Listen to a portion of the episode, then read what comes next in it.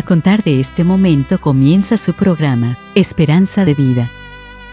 Un espacio de reflexión y la entrega de la palabra de Dios. Con la conducción del pastor Jaime Muñoz. Hola, muy bienvenidos a su programa Esperanza de Vida.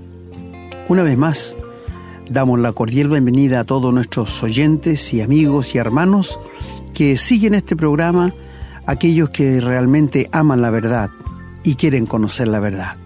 Así que nos encontramos una vez más frente a ustedes y dándoles las gracias porque nos permiten entrar en su hogar, en su vehículo, en la calle, donde quiera que estén.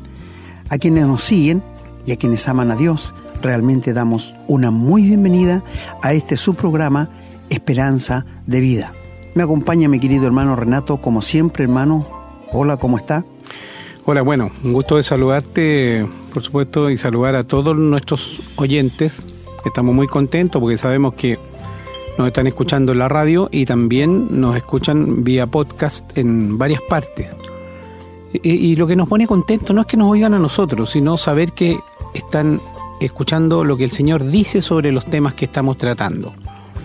Hoy día, como siempre, traemos un tema, un tema muy interesante ya lo hemos dicho antes, nosotros no estamos rehuyendo la contingencia, estamos hablando lo que hoy día está en las noticias y todos aquellos temas que puedan ser de interés de quienes nos escuchan. Por eso, una vez más, los invitamos a escribirnos a la casilla de correo contacto arroba esperanzadevida.cl donde pueden hacernos llegar sus comentarios sobre el programa, qué les parece. Nos interesaría mucho también si alguien quiere contarnos que se ha convertido al Señor.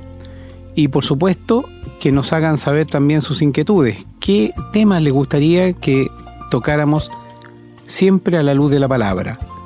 Como ya lo ha dicho Pastor, como lo hemos dicho en programas anteriores, nosotros nos basamos única y exclusivamente en la palabra de Dios.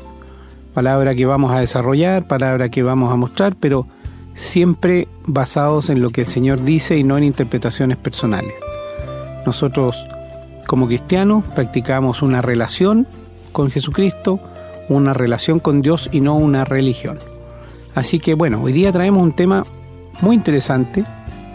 Yo creo que a muchos les va a gustar porque es, poco lo que se puede encontrar sobre estos temas con, bajo la mirada de la palabra de Dios y que si es que se encuentra algo en, internet, no sé, la verdad no sé ni siquiera dónde vamos a hablar sobre qué dice Dios sobre la eutanasia.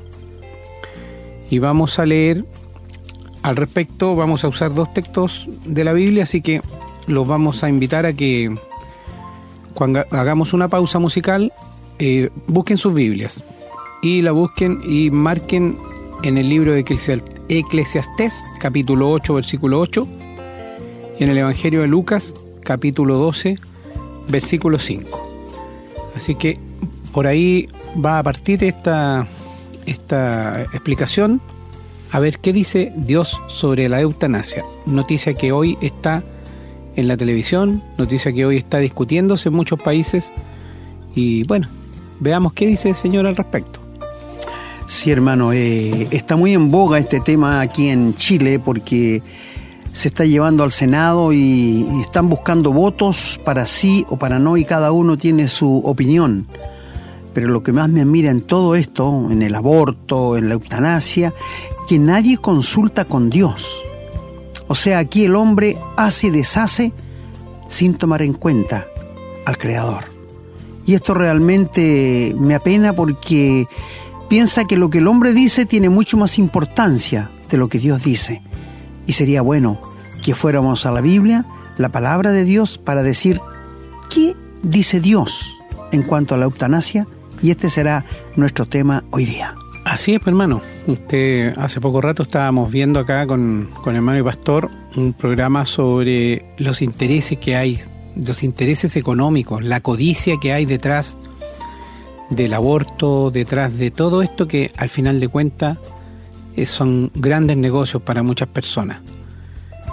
A veces nos preguntamos por qué Dios permite esto.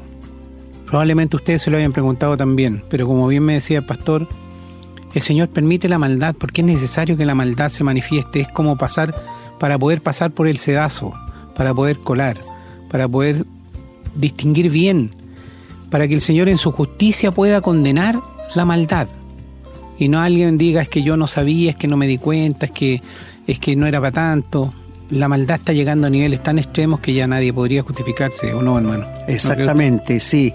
Bueno, eh, cuando Dios le prometió a Israel que les daría la tierra de Canaán, habían siete naciones allí cuyo pecado todavía no llegaba al colmo de la maldad y la asquerosidad que estaban cometiendo.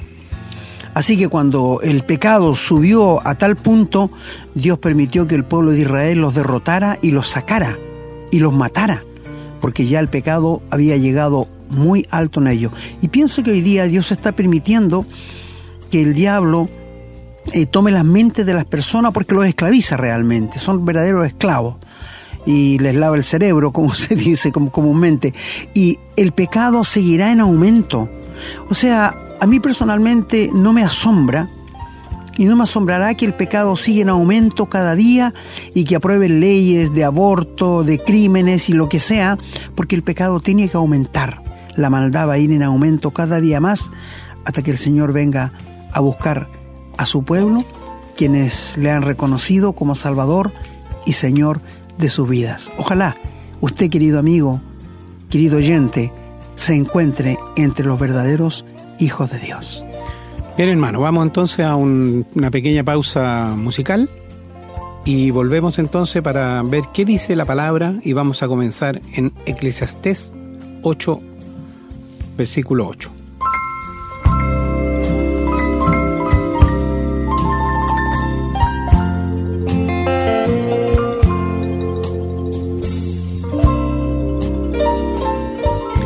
Bueno, ya estamos de regreso, así que vamos a dar lectura a, la palabra.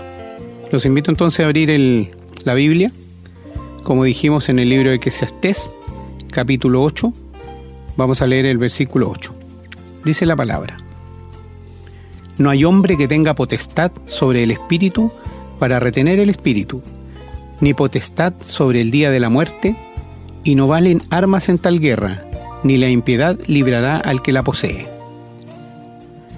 Y vamos a leer también en el Evangelio de Lucas, capítulo 12, versículo 5. Vamos a leer desde el, en el capítulo, dijimos, dijimos Lucas 12, pero vamos a leer desde el versículo 4. Más os digo, amigos míos, no temáis a los que matan el cuerpo y después nada más pueden hacer pero os enseñaré a quién debéis temer. Temed a aquel que después de haber quitado la vida tiene poder de echar en el infierno. Sí, os digo, a ese temed. Que el Señor añada su más rica bendición a la lectura de la santa palabra de Él. Amén, hermano. Porque ahí está la verdad. Si usted quiere saber qué dice Dios en cuanto a la eutanasia, aquí está bien claro en los dos pasajes que hemos leído. Así que ahora vamos a un tema musical y volvemos para el desarrollo de este tema que ya hemos anunciado.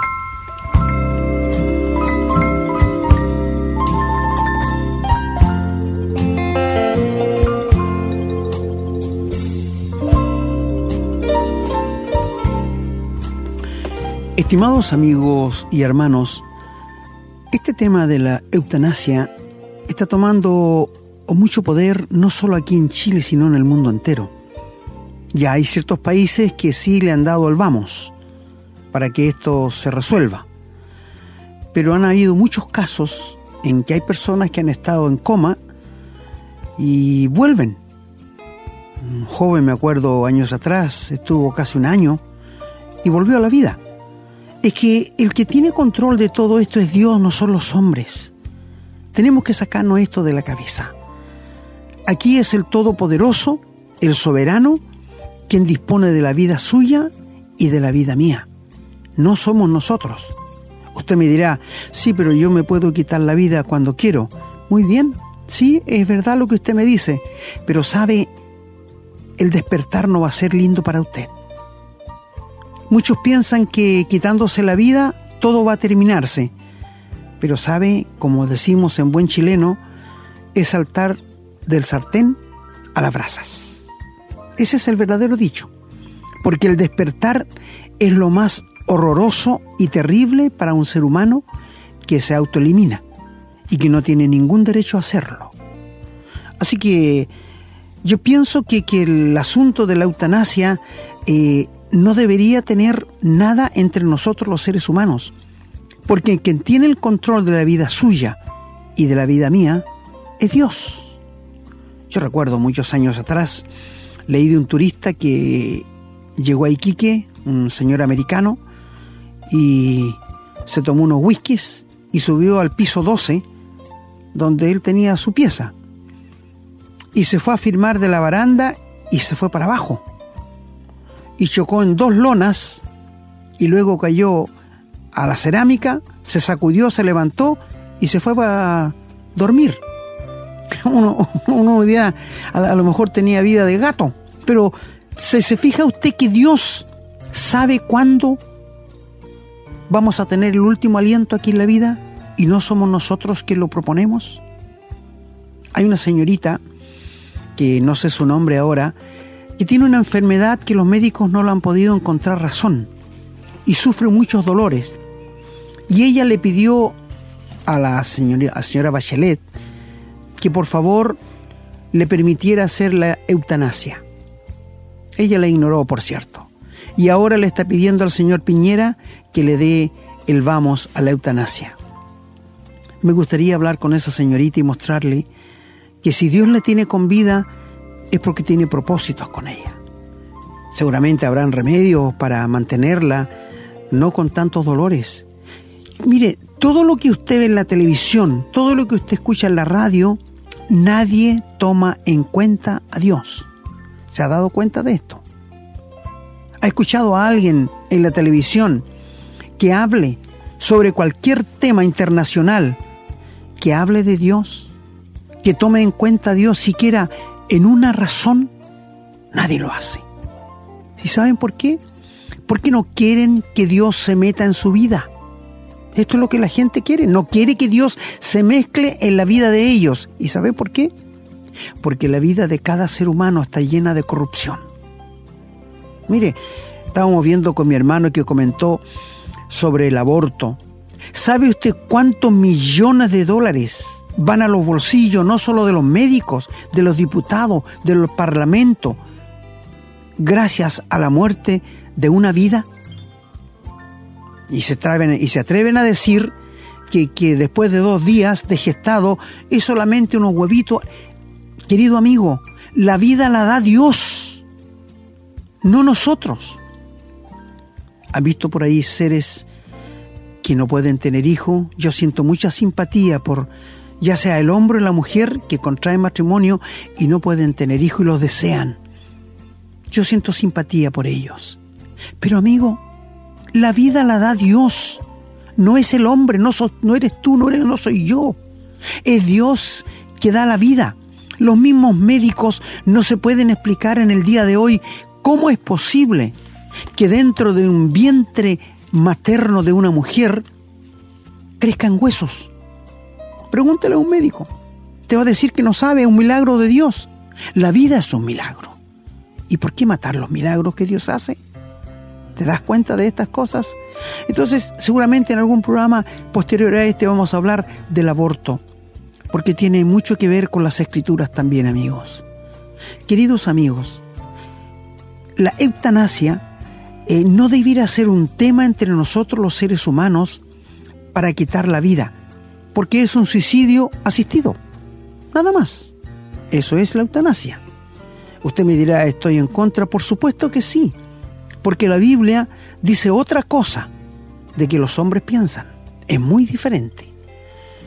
Recuerdo muchos años atrás, un joven en la iglesia nos pidió que por favor le aconsejáramos porque tenía que hablar de este tema de la eutanasia y no sabía qué decir. Y yo le llevé a leer el texto que leyó nuestro hermano en Eclesiastés, donde dice que no hay ni un ser humano que tenga poder sobre su espíritu cuando llega el día de su muerte. No hay armas, no hay poder, no hay dinero que pueda retener a esa persona cuando Dios ha dicho, hasta aquí no más. Y él lo entendió así perfectamente y se me imagino que le fue muy bien, aunque no me dijo nada, pero él lo entendió así, que cuando llega el momento en que Dios dice, hasta aquí nomás, ni armas, ni poderes, ni la medicina, ni ninguna otra cosa podrá alargar aquella vida, ni el diablo mismo, porque él ya no tiene control de esto, lo tenía. Antes que el Señor Jesús muriera en la cruz, fuese sepultado y resucitara de entre los muertos. Pero con la, reacción, la resurrección del Señor Jesús, Él le quitó todo poder, le quitó toda autoridad y ahora está solamente en las manos de Dios. Uno podría pensar, y antiguamente en el desierto, cuando estaba el pueblo de Israel, ¿también se suicidaban? No tenemos registro en las escrituras que alguien se haya suicidado. No, no tenemos. Tenemos sí eh, registros en que ellos anhelaban tener la muerte de un justo, tener la muerte de un santo, como fue en el caso de Balaam. Balaam fue un hombre que pretendía servir a Dios. Trataba de mostrarle a la gente que él realmente le estaba sirviendo a Dios, que era una mentira, porque él realmente era un hombre muy codicioso. Y él dijo en una oportunidad, muera yo la muerte de los justos, en tranquilidad y en paz. Fue su deseo, pero ¿sabe cómo murió? Murió atravesado por las espadas de los israelitas cuando atacaron donde él estaba viviendo, en Moab. Es decir, el hombre puede anhelar una muerte linda, tranquila, en paz. ¿A quién no le gustaría, no es cierto? Nosotros todos sabemos dónde nacemos, pero nadie sabe cuándo ni cómo va a morir. Yo he conocido, he tenido amigos que han tenido muertes muy trágicas. No lo esperaban, nadie lo espera, nadie lo espera, querido amigo.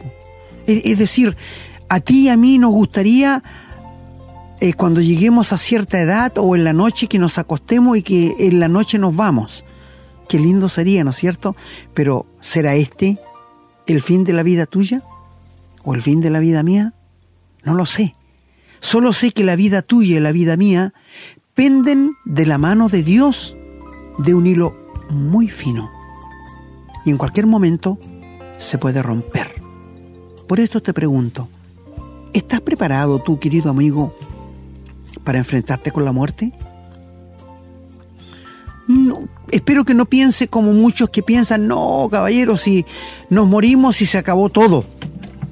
Si estás pensando así, te voy a decir, tú piensas que Dios nos crearía y nos pondría aquí en esta tierra para que vivamos 70, 80 años y nos muramos y todo se acabe?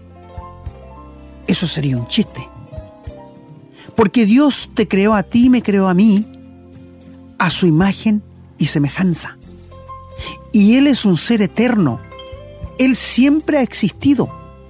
Cuando Él envió a Moisés a rescatar al pueblo de Israel, y Moisés le dijo, ¿en qué nombre voy a ir? Y Él le dijo, en el nombre de yo soy el que soy. Es decir, Dios siempre ha existido con el Señor Jesús y el Espíritu Santo, que es la Santa Trinidad. Entonces, cuando uno ve estas cosas y entiende la palabra de Dios, que es tan clara, amigo, la Biblia es clara. Es que tú para poder entenderla tienes que tener el que ilumina, el que aclara la palabra de Dios. ¿Y sabes quién es? El Espíritu Santo. Porque el Señor prometió que Él nos revelaría todo lo de Dios cuando nosotros leyéramos la palabra de Dios. Pero para tener el Espíritu Santo uno tiene que ser regenerado, tiene que ser perdonado, tiene que pasar de muerte a vida, tiene que nacer de nuevo. Muchas personas he conocido yo que interesadas en lo que hay más allá de la muerte, se han comprado una Biblia y han comenzado a leerla y después me dicen, sabe, no entendí nada. No entendí nada. Y yo les comprendo, yo les entiendo. Porque si tú no tienes el Espíritu Santo, no vas a entender nada de la Biblia, porque la Biblia se revela por fe y para fe. Y el Espíritu Santo hace este trabajo. Él revela todo lo de la Biblia. Eh, mira, te voy a decir, hay muchas cosas en la Biblia que yo no entiendo, pero no me desespero, sino se las dejo a Dios y le pido que algún día Él me las aclare, porque no siempre uno va a entender las cosas de Dios. Yo recuerdo muchos años atrás, queridos amigos, estaba leyendo en Marcos 7, después que el Señor multiplicó los panes y le dio de comer a los cinco mil, y Él le dice a los discípulos, despidan a la multitud, yo me quedo un rato aquí en tierra y ustedes vayan y crucen el lago. Y los discípulos se fueron en el barco, en la barca, y el Señor subió a un monte a orar. Y a la cuarta vigilia, que escúchame muy bien, es el momento más oscuro de la noche, que es de las 3 hasta las 6 de la mañana, el Señor estaba en el monte orando y los discípulos tratando de calmar, la barca que estaba en una gran tempestad. Y la Biblia nos dice, y viéndoles Jesús remar con gran fatiga, ¿cómo les podía ver? Si él estaba en un monte, quizás unos 3, 4 kilómetros, y los discípulos abajo en la oscuridad más grande, tratando de sosegar el, el barco. ¿Cómo los podía ver? Porque Él es omnipresente, omnisciente y omnipotente. Es decir, Él está en todo lugar, Él todo lo sabe y Él tiene todo poder. Por esto dice, lo que es imposible para los hombres, es posible para Dios. Por esto te pregunto, querido amigo, ¿tú estás preparado para enfrentarte con la muerte? Y usted me dirá, bueno, no me gusta hablar de este tema, pero es un tema que tenemos que enfrentarlo, tarde o temprano. Porque nadie, querido amigo, ha salido vivo de este mundo. Y es una deuda que tú y yo tenemos que pagar. Todos tenemos que morir. Tarde o temprano la muerte nos alcanzará. Pero aquí viene, ¿estoy preparado para enfrentarme con Dios? Nosotros los seres humanos nos preparamos para todo. Para estudiar, y es bueno. Para salir de viaje, y es muy bueno. Para casarnos nos preparamos, también es bueno. Nos preparamos cuando va a llegar nuestro primer hijo. Nos preparamos cuando vamos de vacaciones. Pero yo te pregunto a ti, ¿has conocido a alguien que se prepare para el día de la muerte? Yo no conocí a nadie. ¿Y sabe por qué? Porque quieren ignorar, quieren obviar de que no van a morir. No, si van a morir igual, todos vamos a morir amigos. Nadie, nadie no va a morir. Porque es una deuda que todos tenemos que pagar. Porque Dios condenó el pecado en la carne. Y Él dijo que la paga del pecado era la muerte. Así que, queridos amigos, la eutanasia no debiera existir entre nosotros porque nadie, nadie, escúchame, tiene derecho a quitarse la vida y ni nadie tiene derecho a quitarle la vida a otro cuando estos maleantes matan al prójimo Nadie. La Biblia dice que el que mató a espada a espada tiene que morir. Ojo por ojo, diente por diente. Es decir, si tú matas a una persona con alevosía, tú tienes que pagar con tu propia vida. Así que si alguien me pregunta a mí si yo estoy de acuerdo con la pena de muerte, yo le diría que sí, porque la Biblia así lo declara. Ahora, es diferente porque Dios, en su gran misericordia y gracia, cuando estaba en el tiempo de la ley, mostró mucha gracia y contó que tenía que tener seis ciudades de refugio. ¿Y para qué era la ciudad de refugio? Porque si tú salías con tu vecino a cortar leña, teniendo muy buena relación con ellos, y nunca te habías enemistado con él, y cortando leña se te salió el hacha y le pegaste en la cabeza y lo mataste. ¿Qué es lo que tenías que hacer? Correr a como te dieran las piernas hasta la ciudad de refugio y decirle allí a los jueces y al sumo sacerdote lo que había pasado. Ahora, ¿por qué tenía que correr? Porque en ese tiempo, como era ojo por ojo, diente por diente, si tú matabas a un ser, a un familiar, el otro podía ir y quitarte la vida. Y así se pagaba. Y él tenía que correr lo más rápido, por eso los caminos tenían que estar despejados, arreglados, para que el homicida corriera hasta allí Y entrando en la ciudad de refugio, allí le interrogarían e investigarían la situación si él estaba diciendo la verdad o no. Ahora, si él estaba mintiendo, lo sacaban para afuera para que lo tomaran los familiares y lo mataran. Así que la ciudad de refugio era una ciudad para sostener a los inocentes. E igual que si tú estás en un terrado conversando con alguien y de repente te das vuelta y le topas con el codo a tu amigo y lo tiras abajo y si él muere, también esto era investigado. Son muertes accidentales que no tenían propósito de que así fuesen. Esta es otra cosa ya, ¿ves? Pero cuando hay un criminal que saca una pistola y le pega tres balazos a alguien a quemarropa y le roba, no, esto ya es un crimen con alevosía y esto tiene que ser castigado. Pero nadie tiene el derecho de quitarle la vida al otro, nadie, nadie amigo. Solo Dios puede hacerlo.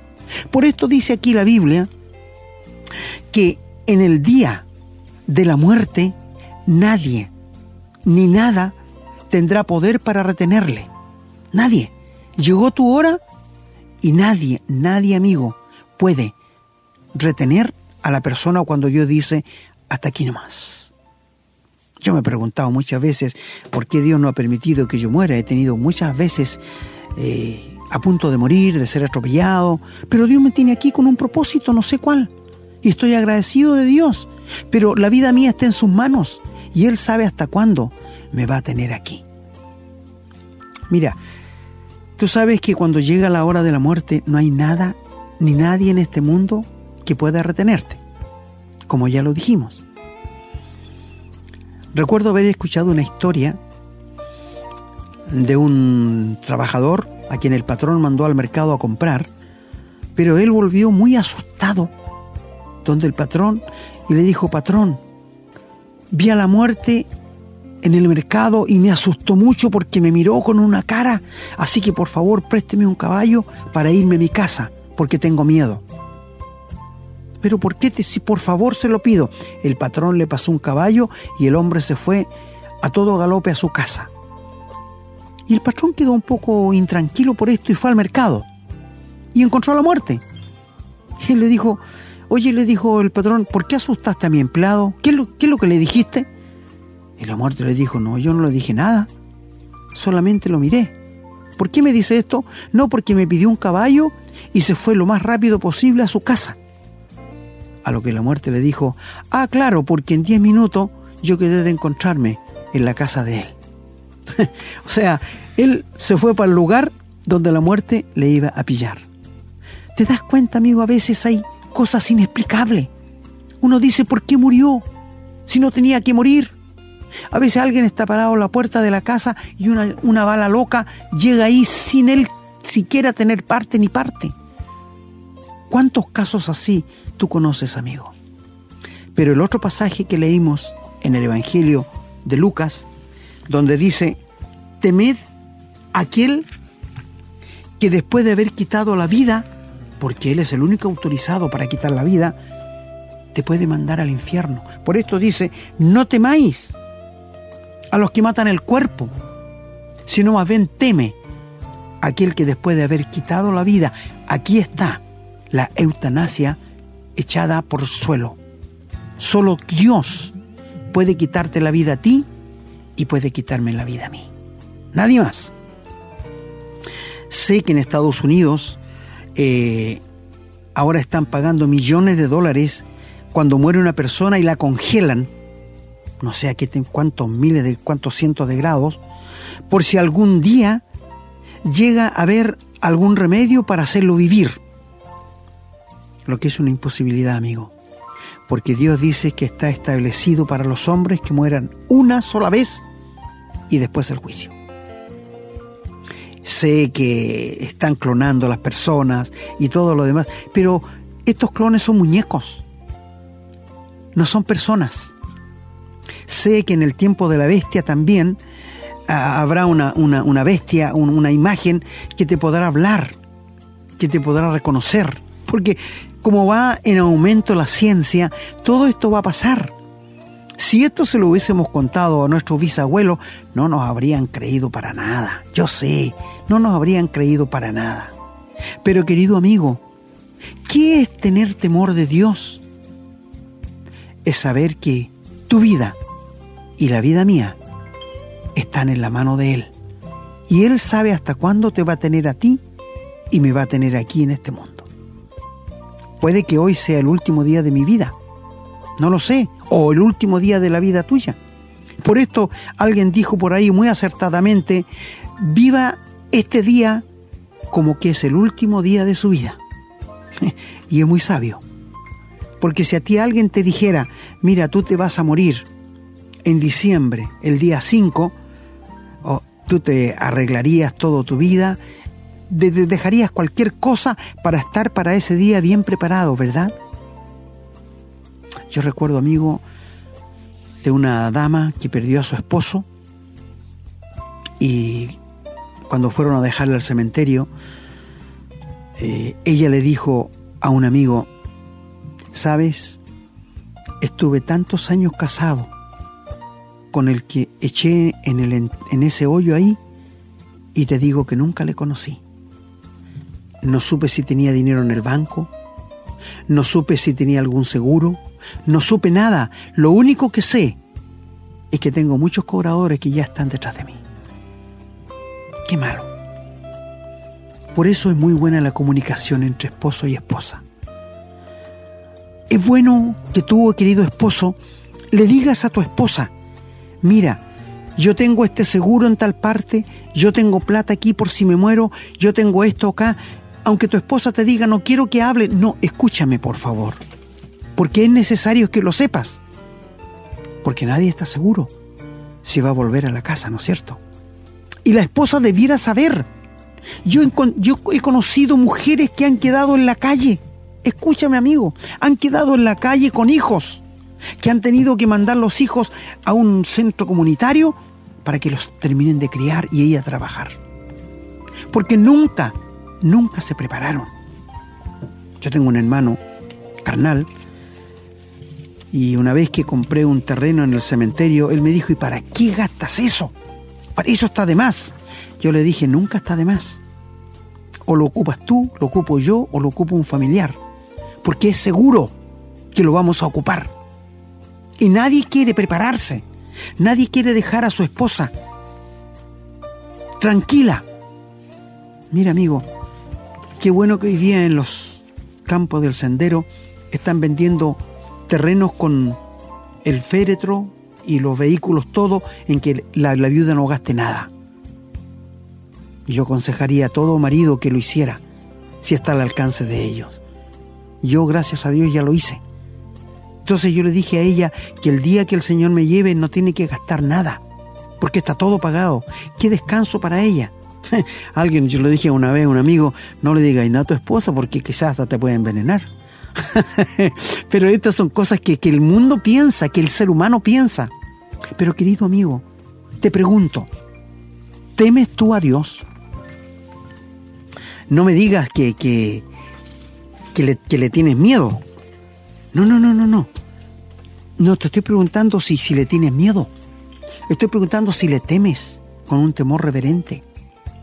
Porque mira, hay cosas bien claras. ¿Un doctor está autorizado para hacer eutanasia a un ser humano? No. ¿Un padre está autorizado para hacer eutanasia a su hijo? No. ¿Un esposo está autorizado para hacer eutanasia a su hija? No. Solo Dios puede quitar la vida o alargarla, pero no el hombre. Porque el hombre, si lo hace, se convierte en un criminal. Queridos amigos, ¿por qué eso vamos tan en, poco en serio cuando hablamos de la vida y la muerte? Que son hechos que están a nuestro alcance todos los días. Mira, entre tú y la muerte hay un paso, amigo. Entre yo y la muerte hay un paso. Yo no sé realmente si voy a seguir viviendo de aquí a cinco minutos. Tú tampoco lo sabes.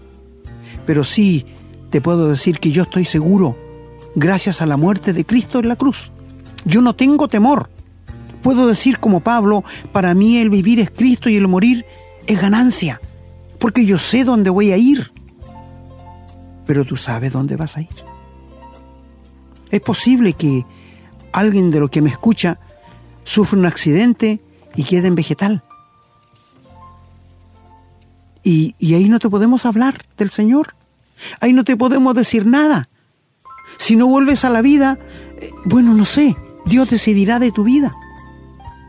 Por esto el Señor dijo que el ser humano no puede hacer eh, nada con su cuerpo. Si es chico, hacerlo crecer. Bueno, es posible que ahora lo hagan.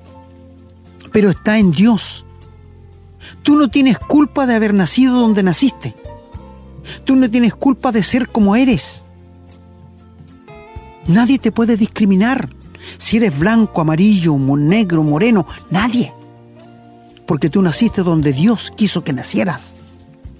¿Te das cuenta todo el control que tiene? Si tú sigues leyendo allí en Lucas, vas a encontrar, no se venden cinco pajarillos por un cuarto, ni uno cae a tierra sin la voluntad de Él. Mira, Dios tiene control de los pajarillos. Se vendían cuatro pajarillos por un cuarto y como eran tan baratos, se regalaba uno de yapa. Eso es lo que está diciendo allí. Y si Dios tiene control de los pajaritos, ¿no tendrá control de tu vida, de la mía? Él tiene derecho a quitar la vida o a darla. Pero tú, ni un médico, ni nadie, ni tampoco te voy a decir, nadie es capaz para retenerla, para que siga aquí. Llegó la hora de la muerte y se acabó. Mira, eh, te voy a contar algo para que no sea tan, tan serio este, este, este programa.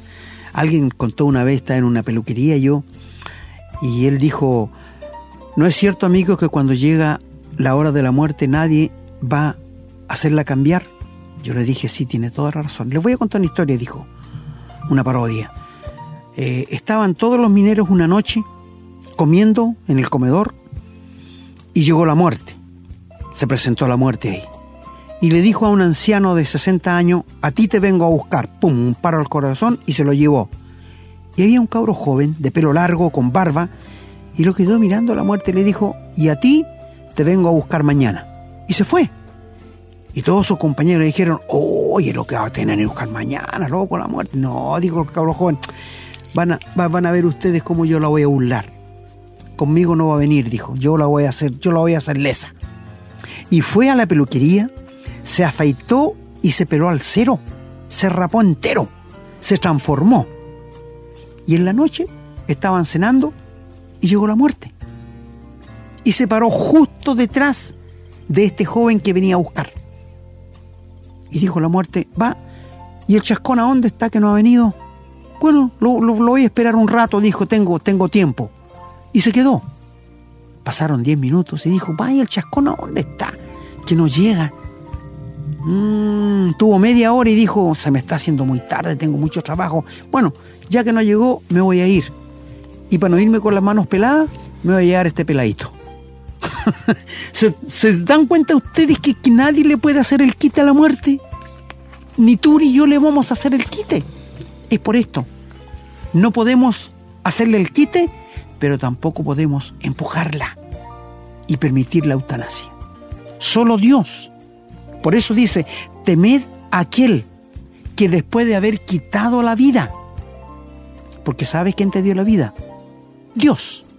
En el soplo de aliento que dio Adán, allí le dio la vida. Y este es el soplo que tú tienes, amigo. Y cuando tú mueres, este soplo vuelve a Dios. Pero el alma se va donde tú lo decidas. Prepárate para la muerte y teme a Dios.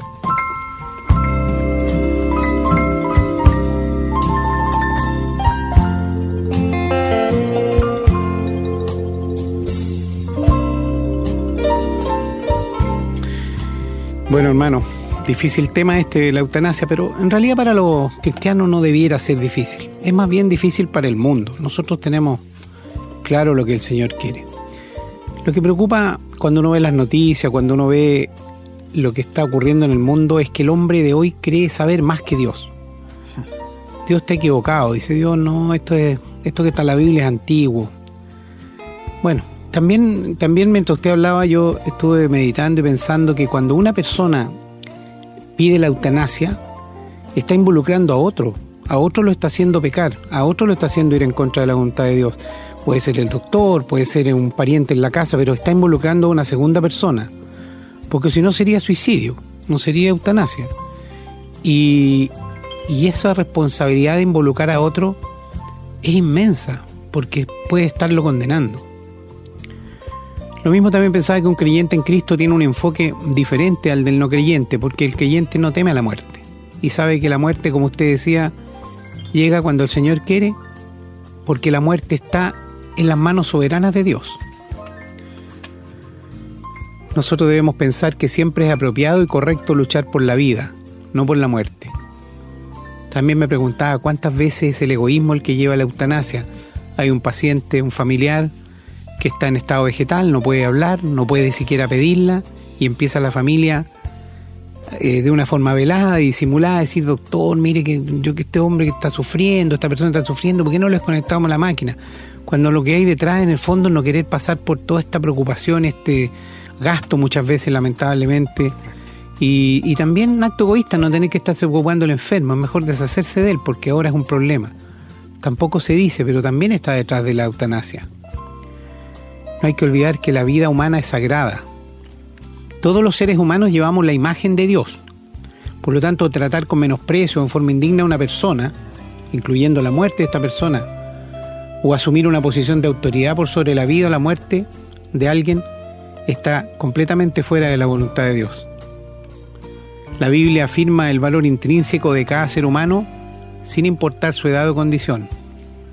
Y la eutanasia, ¿qué es lo que hace? Despreciar la vida, pues, hermano.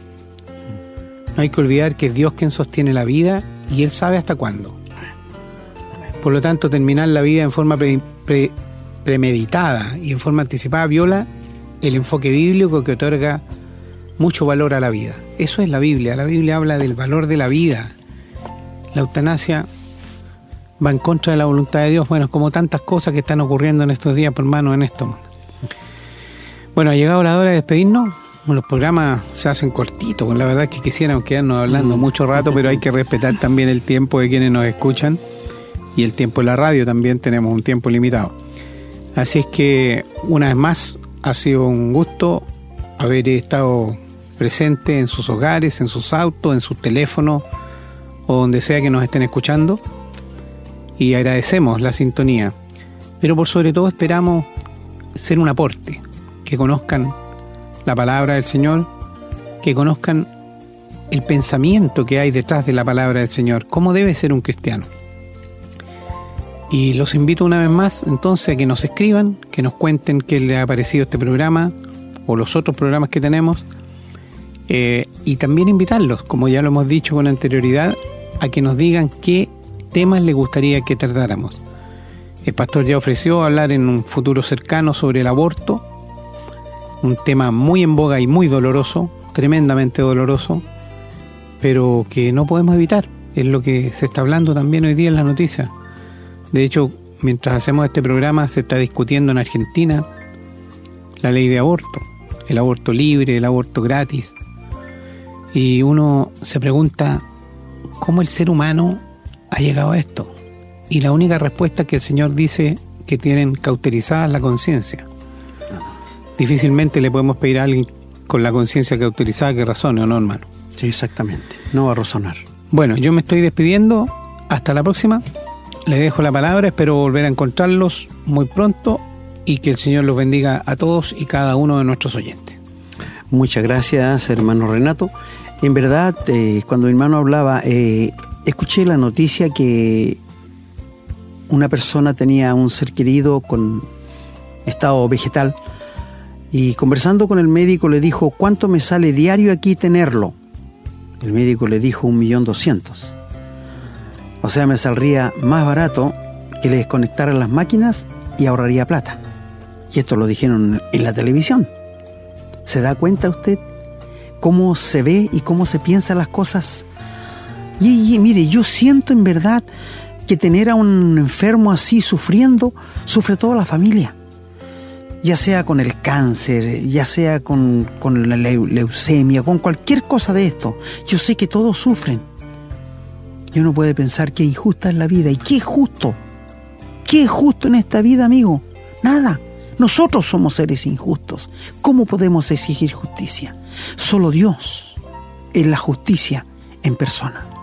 Es por esto que este mundo no va a saber qué es justicia hasta cuando venga el Señor a reinar mil años aquí en la tierra y allí van a saber qué es la justicia.